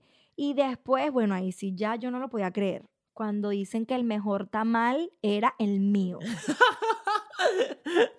Yo quedé muda. Yo que hablo tanto, yo quedé así. Y lloraba. Yo lo que hacía era llorar Ajá. y llorar y llorar. Claro, porque cuando yo estaba haciendo ese plato, me recuerdo que yo decía, esto se lo voy a dedicar yo a mis papás. Yo hice una hallaca. Hiciste una llaga. Yo hice fue una Y tú le yaca. dijiste, esto es un tamal. Esta vaina es un tamal para nosotros. Y esta vaina se Tú come hiciste una esto es un tamal. Pero lo hice con masa de masa mexicana, no lo hice con harina de la Ajá. arepa, este, mm, y lo hice solo de pollo. Pero le puse sus pasitas, le puse sus aceitunas, lo amarré como una yaca todo, y lo, lo puse a hervir como una yaca. Mientras esos mexicanos, esa vaina como, ¿cómo se dice? Steam, como, Steam, sí. como lo algo- evaporaron. eh, sí. no sé. Bueno, no lo pusieron con agua, sino lo- como a, no, no sé eh, De vapor. como a vapor, que como así lo hacen ellos en México. Y nada, yo le digo, esta vaina se la dediqué yo a mi mamá, a mi papá, ellos me enseñaron a hacer esto, yo lo hice tal cual con mi onoto, Ajá. con todo. Y Mm. cuando la tipa dice, Lo o sea, el mejor Se fue de tamal. culo, dijo. Este tamal. La ah, chava, este- tú ves el video, lo que dice. Bueno, de hecho, tengo que ella aquí dice ese que video. esto, ah, tengo aquí precisamente ese video. Em, por ahí, ve, ese, que ahí dice que, que Que me da una risa esta de- mujer vestida de esa manera. eh, ella es una nota. Sí, sí, sí, se ve nota. súper pana, pero me- y súper. se ve súper dulce. Y bueno, aquí en el video están los cuadros, hay música tens- tensa. Mira, mira. y Mira yo dice quedo que el muda. tuyo es el mejor y tú te quedas ponchada, tipo, marico, para. y, eso es una yaca. chicken tamales y una yaca. Es increíble. Sí, la mujer está explicando que le volaste la O mente sea, que fue una vaina del más allá. Y yo ahí- ahí- ya, ya. Y ahí, ahí les diste lo que ellos querían del programa. Exacto. Emoción. Mira, a mí no me sacaron por el rating. Payasa, llorona, hablador de Marico, paja. mira, mira, aquí subiste todos los ratings, la jeva, le rompiste tanto corazón que salió del jurado para irte a abrazar. Ella es un amor. Marico, es un amor. me encanta cuando la jeva hace así. Como, como... Fue súper cliché, marico. O sea, la, la jeva está... Qué risa, weón. La, la caraja viéndote cuando te vio llorando y, salió y te fue a echar tu abrazo. No, la no, ella Total, es- que ahí ganaste dos, dos premios. Me dieron mis dos trofeos, entonces bueno, nada, ahora yo tengo que cumplir mi pro- tengo que cumplir mi promesa. Mm, Entonces nada, me voy a México en octubre. Ah, porque eso pasó ahorita. eso pasó eso fue el año pasado. Eso pasó ahorita a finales de año, ¿no? Finales de año. Y entonces ahora tienes que ir Bueno, a pagar ahora tu sí lo va a hacer promoción a Netflix. Va a salir en Netflix. Va a estar en Netflix. ¡Qué crack, marico! ¡Qué crack! ¡Ey! Felicidades por eso. Llegaste Ya a Netflix. salió la, la, la 1, porque hicieron de Chef Line 1. Ajá. Yo estuve en Chef Line 2 Ajá. y bueno, no sé qué ha pasado con el 3, ya no quiere decir nada. Sabes que bueno, la gente también de, Ma- de mm, Masterchef se fue, no sé qué. Ella, la, la, la asiática, creo que está aplicando para ser el nuevo jurado de Masterchef. Wow. Entonces yo no sé, no sé qué pasó ahí. Vi Ajá. unos comentarios en su Instagram Ajá. cuando le preguntan que, porque ya está anunciando, ay, ya Season 1 va, a estar- va a estar en Netflix, Ajá. Season 2 también, va, va, va. Y la gente, ¿qué pasó con el 3? ¿Qué pasó con The Chef Line 3? Y entonces ahí dice, no puedo decir nada, no sé qué, y mucha gente le pone, te estamos esperando en Masterchef, no sé qué, Ah. ella puso algo ahí. Ah, la cosa está un poco tensa, yo no sé de verdad qué, qué pasó con la temporada O 3. sea, vas a estar en Netflix. ¿Qué? No te lo puedo creer. Qué brutal. Qué sí, alegría no, ver no, eso. bueno, o ahí vamos, ahí vamos. De Y bueno, Cagua a de Netflix. Cagua Marico, qué fenómeno. Tú estás loco. No, no, no, no, qué crack, de Sí, verdad. De- sí. Ey. O sea, me, me quito el sombrero literal. Me quito el sombrero, por eso estuve esperando este momento Este mo- desde, ¡Ay, hace- desde el episodio como 15. Que alguien hiciera algo tan, o sea, que fuera tan épico como para decir, me quito el sombrero. Lo lograste. Lo logré. Marico, de pueblo, De pueblo Australia, de Cagua Verga, pero a nació fácil. Eso Ey, sido ey, ey, lágrimas. Eso sido lágrimas, Lágrimas sudor, de sangre, sudor. trabajo. Duro. Coño. Duro, duro. Depresión. Yo aquí en Brisbane conocí, pana, lo que es la depresión. Pero es Claro. no quedarte ahí pegado. Yo sentí un momento, fue más que todo cuando lo de las arepas. mm, Yo quería como mo- abrir un café, como tener un food truck, una cosa, perro, pero es tanto, es como tanta plata, es como tanta responsabilidad. Me sentí como en cuatro paredes ahogada, así que mm. me sentí, te lo juro, en un hueco literal y no tenía salida. tenía salida. Yo decía, mierda, ¿qué vaina es esta? ¿Qué vaina es esta? Días que yo no me quería ni parar de la cama.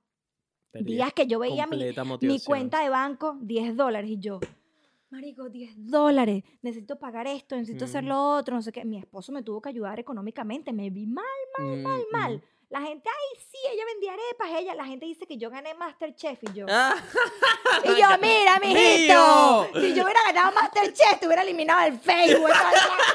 ¡Ni te hablara! No, mentira, yo no soy así. La gente, tú eres la chama que ganaste Masterchef. Y yo, la chama que ganó. Verga, la gente, es Sí, que la sí. gente le encanta la, la lengua. sí, sí, sí. Y pero duro, o sea, muy duro, muy duro, muy duro, muy duro. Y bueno, nada, tengo mi lista de mi to-do list Ajá. muchísimas cosas más, muchos eventos más. Pero, ojo, es duro, es duro. Por lo menos yo tengo una cosa, le- mi esposo y yo le llamamos The Magic Email, el, Mm, email, el correo mágico. mm. Yo preparé esas un poquito, porque hice otras cosas para el aeropuerto, para Ujú. Skygate, este, unos videos también de cosas latinas. Entonces agarré un correo y puse mi historia, quién era, no sé qué, puse un poquito de lo del programa, puse lo otro que hice en Skygate y bueno, nada, me salió, estoy ahorita ECA también, no lo puedo creer. Ya va, ¿y qué, qué es fast forward al presente? Ahora, ¿qué es lo que estás haciendo ahora? ¿En dónde trabajas? ¿En qué trabajas? Bueno, yo sigo trabajando normal como tal cual mortal, Mm. porque obviamente tengo mi página de Instagram, pero es como ahorita, es decir, como un hobby. Ujú. De verdad no le he dedicado el 100% a la cosa, te Mm, soy mm, honesta. mm. Este, Yo tenía mi empleo, yo trabajaba en un café en New Farm, ahí duré un año y ocho meses, una experiencia espectacular. Conocí los, unos de los mejores compañeros de trabajo, no sé qué, pero bueno, por cosas de, de la dueña, eh, decidí irme. Uy, ok, tuviste un problemitas ahí. sí, ya, ya no nos aguantábamos más. Este, ella es un poco heavy.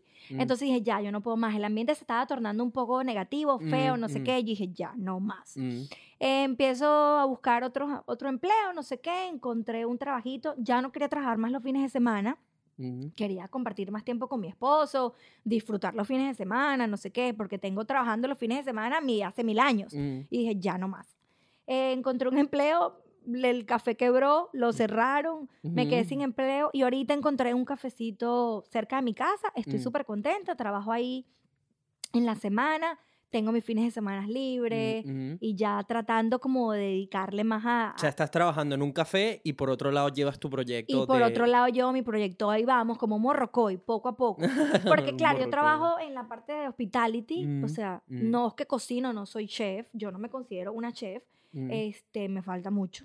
Ujú, Pero, y ahí lo es básico, Mm. los, los desayunos australianos básicos. ujú. El huevito con la tocineta, el pancito, no sé Sí, qué. sí. De verdad no me importa. Yo de verdad en esta vida yo no sueño con ser una chef top. Ni aquí Mm. en Australia no se usan las estrellas, se usan los hats. Entonces los, los restaurantes tienen tres hats, tres sombreros, dos sombreros. Ah, sí, no es como las estrellas Michelin Ok, o no eso, sabía, no. ok. Yo no sueño con ser el, el mejor chef del planeta. Ah. Yo realmente lo que quiero es, coye, aquí en Australia, demostrar nuestra cultura. Ser como esa latina Mm, de que, wow, si, si, se puede, se puede comer rico, si hay Mm, comida, mm. no es solamente el burrito, el taco feo este, no. Entonces es como mi target, es lo que quiero atacar.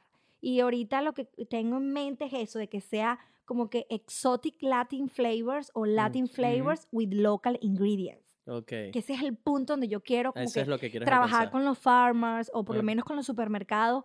Pero, o sea, yo voy a hacer un guacamole. Obviamente tengo que comprarte tu aguacate, es australiano, es de aquí. Es, es- es- esa es la meta que, que quiero como alcanzar. Dar mis recetas. Un día me las invento, otro día me las copio, pero le cambio un poquito.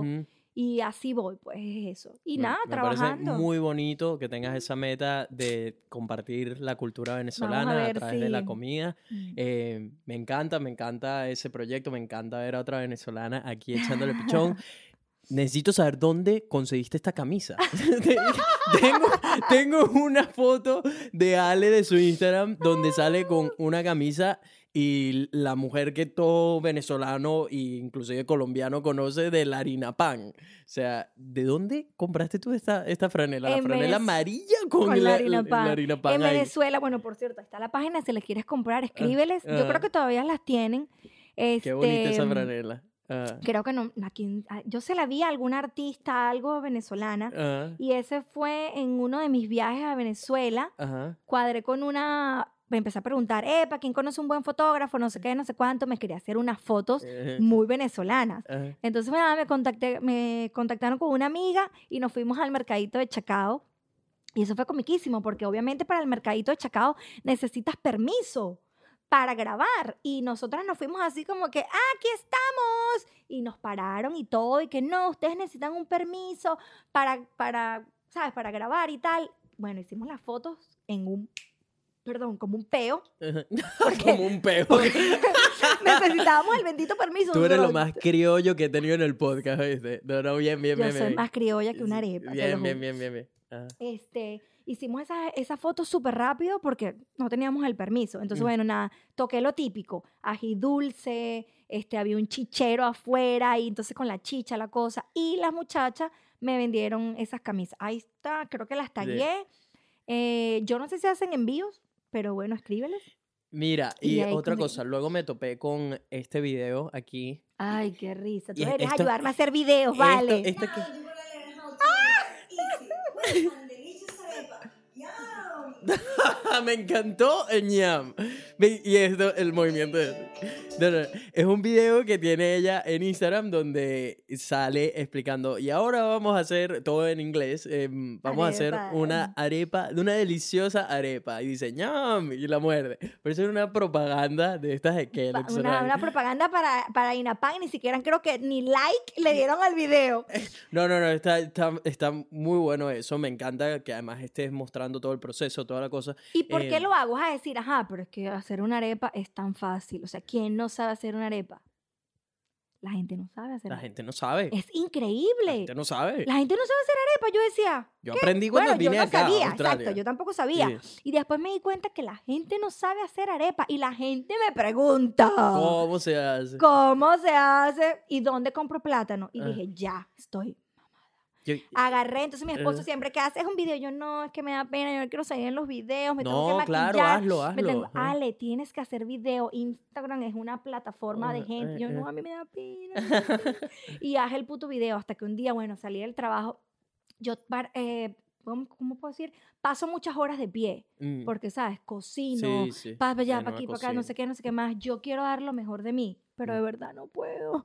La gente me dice, Ale, pero dale, eso son excusas. Y digo, mira, chamo, yo paso 11 horas. Ahorita me tengo que ir. Yo, yo- hoy era mi día libre Ujú.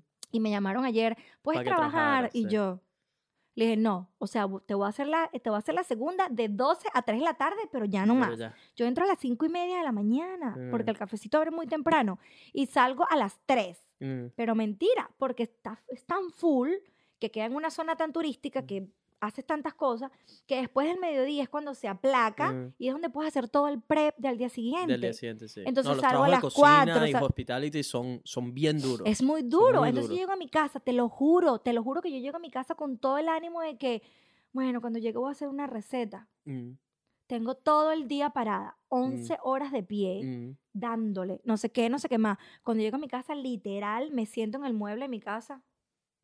Quieres es descansar. Yo no quiero hacer receta, yo no quiero ver la cocina, yo no quiero hacer nada. Yo lo veo y digo, perro, tengo seis días que no posteo nada. Pero con qué ánimo, ¿sabes? Y quisiera dejar el empleo, pero no me puedo dar ese lujo. Mi amor, si tú aquí no trabajas, Ah, no Australia pagas renta, no pagas el carro, no pagas la comida. Esa no es una opción. Ay, tengo una amiga, no es amiga. He conocido gente muy linda en. Instagram Mm. y esta chama es venezolana, está en Estados Unidos, tiene una página de Instagram espectacular, todos son recetas. Y me dijo, claro, es chévere. Me dijo, yo dejé mi trabajo. Si yo pude, tú también. Y Estados Unidos es como más. Claro que puedes. de poder, fuerte. claro que puedes. Y yo digo, perro, si ella pudo, yo también. Pero no me doy así como ese de que, El bueno, voy a, voy dejar el trabajo para dedicarme a esto. Sí, a lo mejor me va bien, a lo mejor, no sé, pero Es, me es un salto que da miedo. eh, yo lo tomé hace unos meses donde dejé mi, mi trabajo de hospitality, que era lo que me aseguraba mi pago semanal de la Mm. renta, comida, teléfono, todo esto. Y ha sido un proceso. em, todo lo que he ganado lo he reinvertido en viajar, en crear contenido, todo esto, en equipos, todo, Mm. todo lo que conlleva eso. Y por supuesto, ahorita que recién regresé a darle la vuelta a Australia, regresé ¿sabes? pegado al piso. pelando. Em, pero sí, sí creo que soy el partidario de que todo se puede, em, de que sí son excusas, todo, Ujú. todo en el momento que decimos, no, que estoy muy cansado, que esto, aquello, porque al final todos contamos con las mismas 24 horas, me explico, tenemos Exacto. circunstancias distintas, em, pero por ejemplo los fines de semana, que ahorita no estás trabajando, yo diría, oye, trata, quizás si tú sabes que la semana es muy complicado, lo, lo que he entendido también es que a veces nos, nos ponemos muy impacientes. Me explico, somos impacientes con los resultados cuando en verdad tenemos que ser impacientes con nuestras acciones nues- y sí. pacientes con los resultados. Esa es la, la fórmula. Em, ¿Esto qué, qué implica? Implica que todos los días voy a hacer algo en pro de esa meta que tengo. En tu caso, ¿qué podría ser? Ya sea todos los días me voy a proponer que voy a dedicar en mi noche, así sea sentada, acostada, parada, lo que sea, a escribir una receta. O voy a escribir un, un post de Instagram para compartir. O voy a tomarle una foto, a, al- voy a compartir alguna foto de algo. Voy a eh, hacerme un website. Voy a elaborar un workshop. O sea, en, en el campo de la cocina, tanto como en el arte, tanto como en videos, lo bueno es que el campo es muy grande. Pues, Mm. hay muchas maneras a la, a la que lo puedes llevar, tanto de voy a organizar una clase de cocina latina y lo empiezas a poner allá afuera y de repente la primera irán cuatro, pero ya después te, van, te van a conocer como, no, esta es la, la muchacha de la harina pan, ¡Pum! que aquí te veo con este lacito y te quería decir, eres, o sea, es que dime si no eres exactamente igual a esta mujer, o sea, es que no, no veo diferencia alguna entre tú y ella cuando te pones la cintica qué esta arriba. Em, la voy a dejar esto por aquí para los que están escuchando Harina el pan. podcast. Saqué una bolsita de harina pan Ay, y eh, Ale tiene un, el video donde sale haciendo esta arepa. Bueno, tiene este es mi la propósito, misma cinta. que esto se conozca acá en Australia, llevar la arepa más, ¿sabes? A Al lo venezolano, nivel, al siguiente sí. nivel. Lo logré Con cuando estuve vendiendo arepas. Uy, muchísima gente me conoce como la chama de las La arepas. chama de la arepa. La chama de las arepas, qué divinas tus arepas. Hay gente que extraño tus arepas, no sé qué, australianos. Mira lo que me pasó en estos días. Yo me mudé a- por acá cerca, somos vecinos de paso. Ah, Me mudé por acá cerca y hicimos como una pequeña reunión en mi casa con los vecinos para Ajá. que, mira, somos nuevos y tal.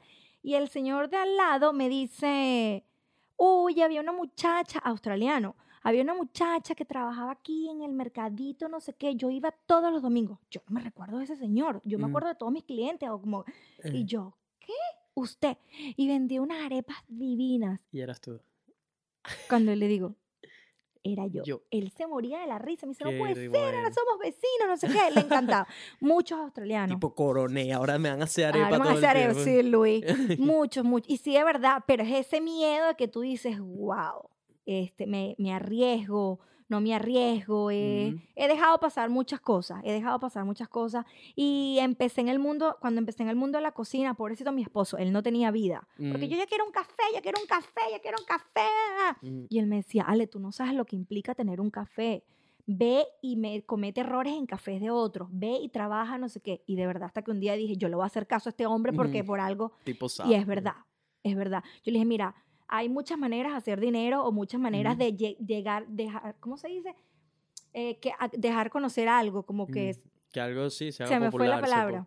Mm. Este, pero no, no realmente necesito o amerito un café para eso. Mm. Las rentas aquí son carísimas, aquí cierran negocios cada, cada Mm. semana, el, el- la, el- la mano de obra es carísimo, Mm. o sea, de verdad que hay que metérsele de frente a eso Mm. porque no es nada fácil.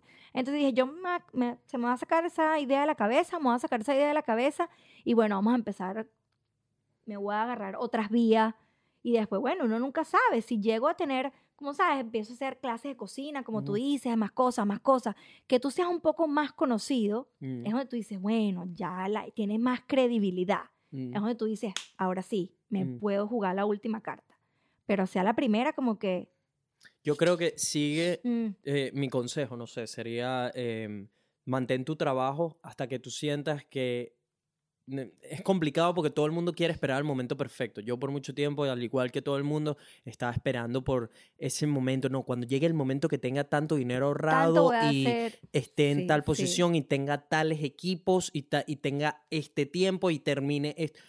Ese momento nunca llega. Siempre, siempre aparece algo, Algo. alguna variable del universo que te va a impedir llegar a ese momento perfecto que tanto querías. Y si llegas, el momento dura nada. Y me explico. Entonces siempre, siempre tenemos excusas para no meternos de cabeza en lo que estamos haciendo. Sí. Yo creo que hay que ser, si bien soy un optimista extremo y soñador y todo esto, también tengo mi parte lógica de vida real donde, ok, eh, puedo permitirme hacer el salto ahorita, tengo suficiente quizás, suficientes ahorros como para sobrevivir tanto, eh, o sea, un par de semanas, tres semanas, cuánto tiempo en verdad necesito para meterme fulón de cabeza y sacar todo esto a luz.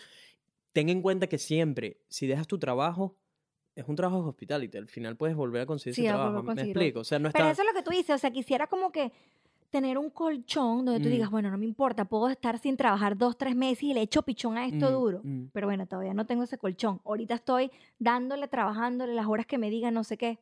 Pero es que me encanta viajar. Mm. Me fascina viajar. Entonces, Somos ¿qué hace aquí? Que reúno, reúno, reúno, Mm. reúno. Ya ahorita me, me voy a México, vamos a México, vamos a Estados Unidos, no sé Mm. qué. Obviamente llegaré pelando.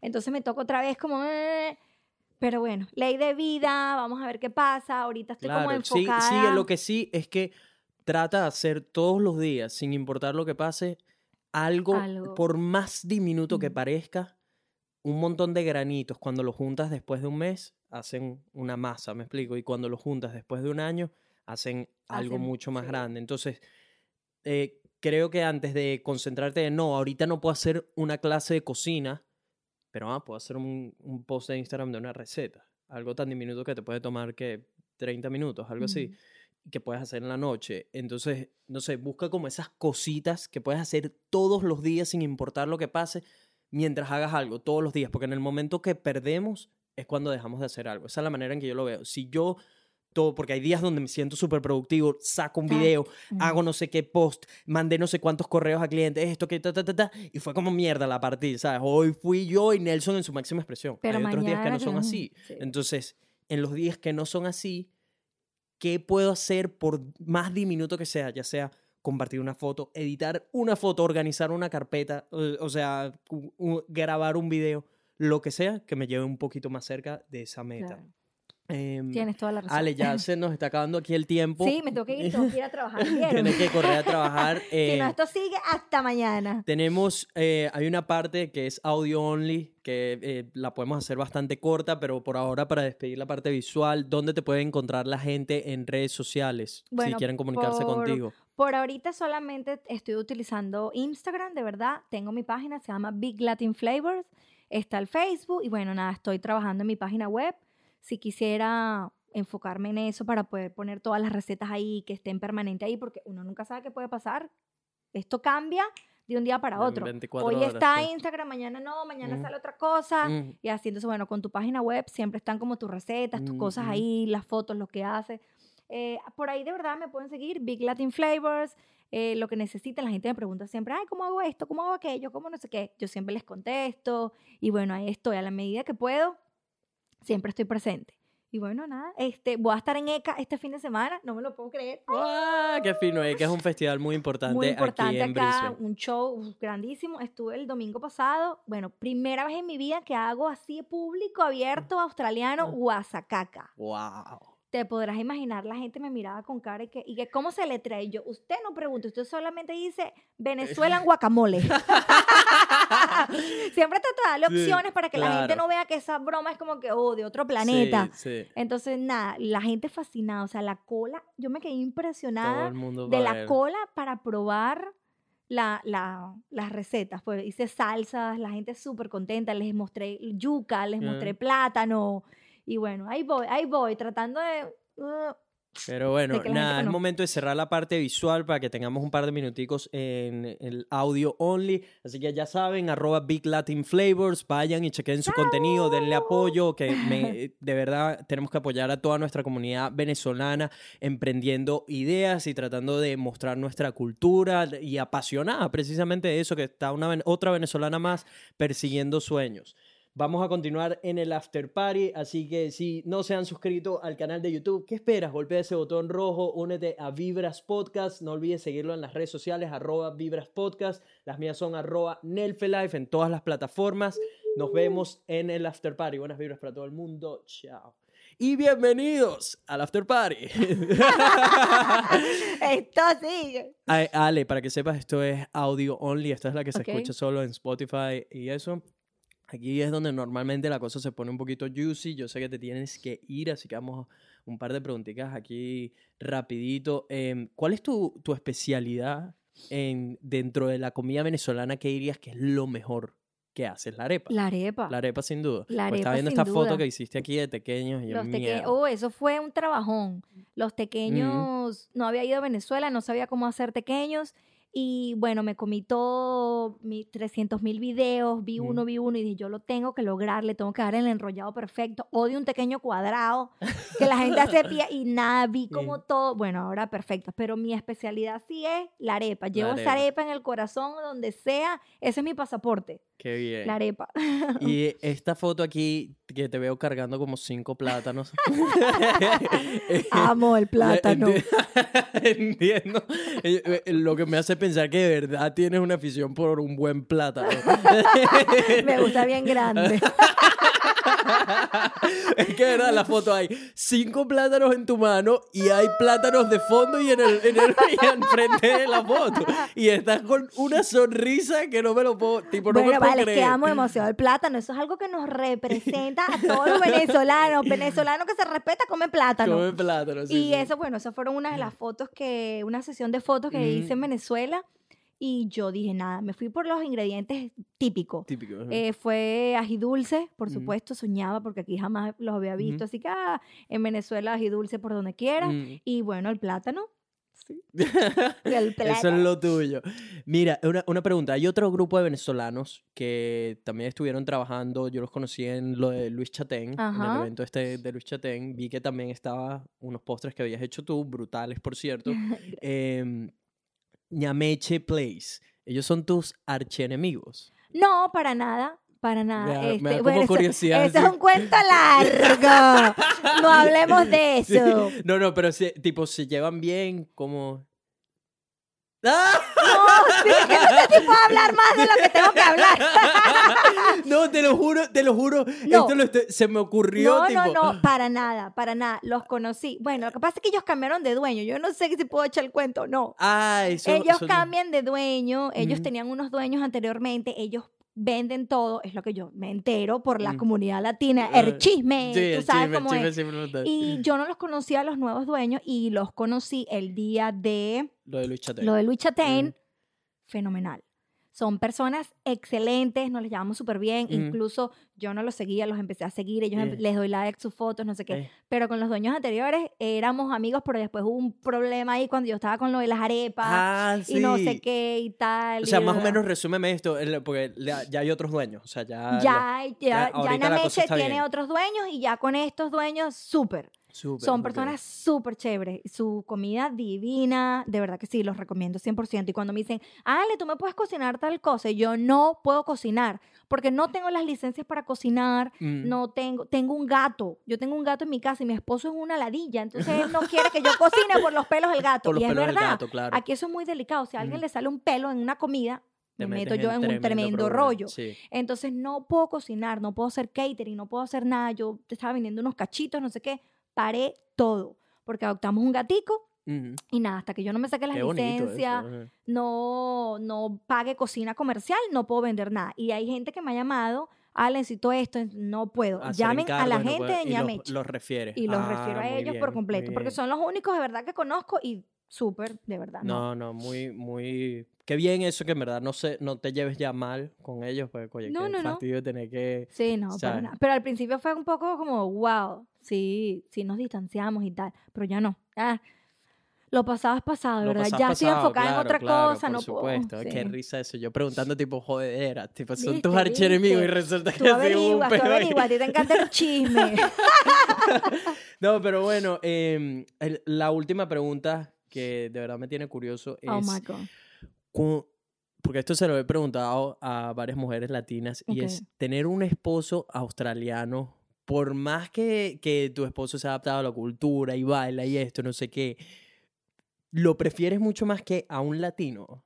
O sea, ¿cómo, cómo prefieres más al australiano? O sea, ¿cómo? No, porque no sé, me cuesta imaginar a una latina con un australiano. Pero ¿me a veces explico? al revés, yo no me veo un australiano con, ¿cómo, cómo te digo? ¿Cómo te O sea, digo? pues es que somos culturas tan distintas, ¿me explico? ¿no? Normalmente lo más común es australiano con latina, Ajá. pero latino Tina. con, latino con australiana, uy, No, no te No lo sé, ves más eso, del no- otro lado. eso me pega como, no sé. Porque es que el latino, ¿sabes? Siempre busca su, su, su sangre. Mm. Entonces una australiana, no sé, a veces ya son como un huevo sin sal, digo yo. Como un guaso No sin sal. sé. Sí, sí. No, no, hay unas que Es no, hay unas pero- que son.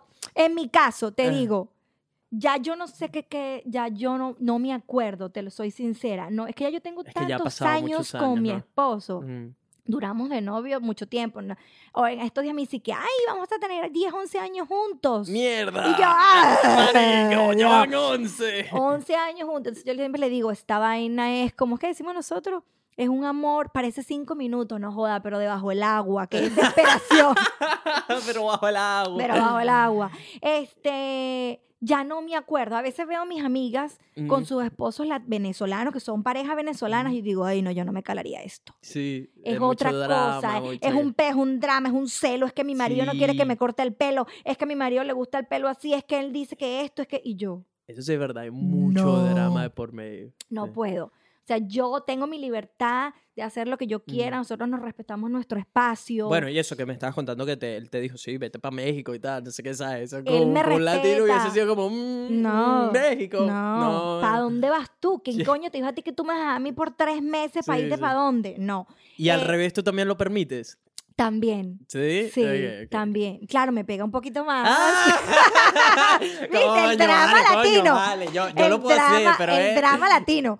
Pero sí, sí. Y, mi- y tengo amigas venezolanas que me dicen, mi esposo, salir a tomar y llegar a las 3 de la mañana. Y yo, yo me quedo a veces en mi casa sola, sola. Y, Daniel anda joder, tomando sí. con sus amigos y llega a las 3 de la mañana, que, pero doblado de la pea. Y, Confías en y él confío siempre. en él 100%, de verdad es otra cosa.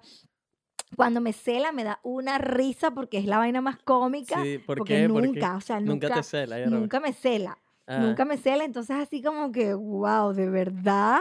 Y siento que son muy sinceros. mm, Cuando, wow, cuando Daniel me dijo a mí, yo te amo, no sé qué, eso fue así. Sufrí, ta, ta, ta, pero eso ya, o sea, es cuando ellos dicen una vaina que sí es que sí.